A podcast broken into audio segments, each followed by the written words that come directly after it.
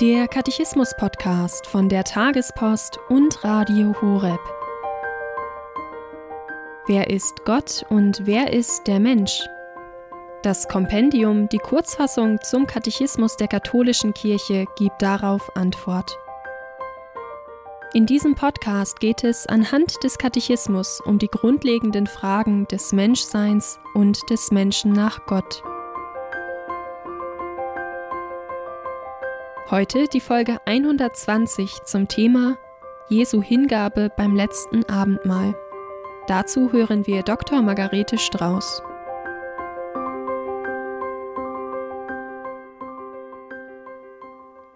Wie kommt die Hingabe Jesu beim letzten Abendmahl zum Ausdruck?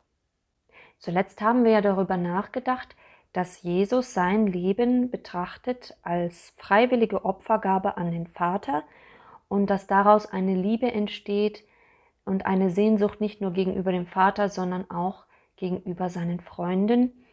Und dies wird besonders verdichtet deutlich beim letzten Abendmahl. Auf welche Weise? Im Kompendium heißt es dazu, beim letzten Abendmahl mit den Aposteln am Vorabend seiner Passion nimmt Jesus seine freiwillige Selbsthingabe vorweg. Das heißt, er bringt sie zeichenhaft zum Ausdruck und verwirklicht sie im Voraus. Das ist mein Leib, der für euch hingegeben wird. Hingabe. Das ist mein Blut, das vergossen wird.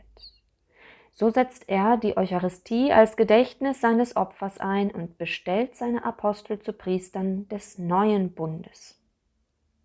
In diesem Text kommt wieder sehr viel zum Ausdruck und wir wollen auch hier wieder betrachten, was im ausführlichen Katechismus dazu steht, mit vielen verschiedenen Schriftverweisen. Beim letzten Abendmahl wird diese Hingabe Jesu auf ganz besondere Weise spürbar. Er nimmt etwas vorweg, die Selbsthingabe, die freiwillige Selbsthingabe. Zeichenhaft bringt er das zum Ausdruck durch die Darbringung von Brot und Wein als sein Leib und sein Blut. Vorweggenommen wird nämlich das, was am nächsten Tag geschieht, der Kreuzestod. Der wird auf diese Weise, dadurch, dass wir Gründonnerstag und Karfreitag miteinander zusammendenken, zum Opfer, zum Opfertod. Erst dadurch wird dieser Opfercharakter der Darbringung und der, der Eucharistie deutlich. Zugleich wird beim letzten Abendmahl das Priestertum gespendet, das Priestertum des neuen Bundes. Und zwar gerade in dieser Aussage, tut dies zu meinem Gedächtnis.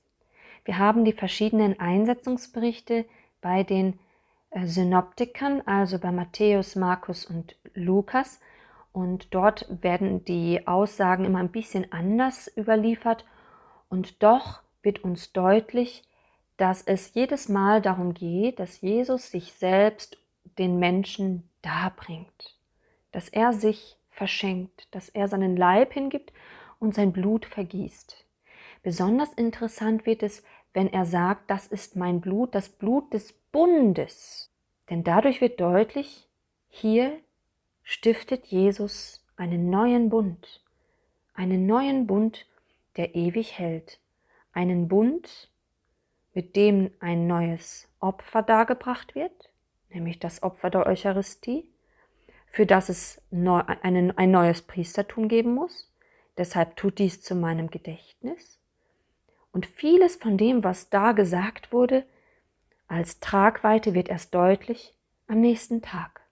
Und von den Aposteln ist nur ein einziger dann auch unter dem Kreuz, der eins und eins zusammenzählen kann und in dem Moment wirklich realisiert haben muss, was Jesus am Abend zuvor meinte, nämlich der Apostel Johannes. Als Jesus die Apostel zu Priestern des neuen Bundes einsetzt, dann tut er das nicht nur mit dem Auftrag, tut dies zu meinem Gedächtnis, sondern auch durch die Texte, die daraufhin folgen. Wir haben die Abschiedsreden, wir haben die Fußwaschung, in der Jesus seinen Jüngern aufzeigt, wie dieses Priestertum gelebt werden soll, als Dienst, nicht als Herrschaft. Und dann kommt das hohe priesterliche Gebet Jesu. Johannes 17, da betet Jesus stellvertretend als Hohepriester des neuen Bundes zum Vater für die Apostel. Heilige sie in der Wahrheit. Er bittet den Vater darum, dass er sie mit ihm ganz innig verbindet, auf eine Weise, dass alles, was sie an priesterlichem Tun tun und ihr ganzes Leben, ihr priesterliches Leben in der Person Christi tun.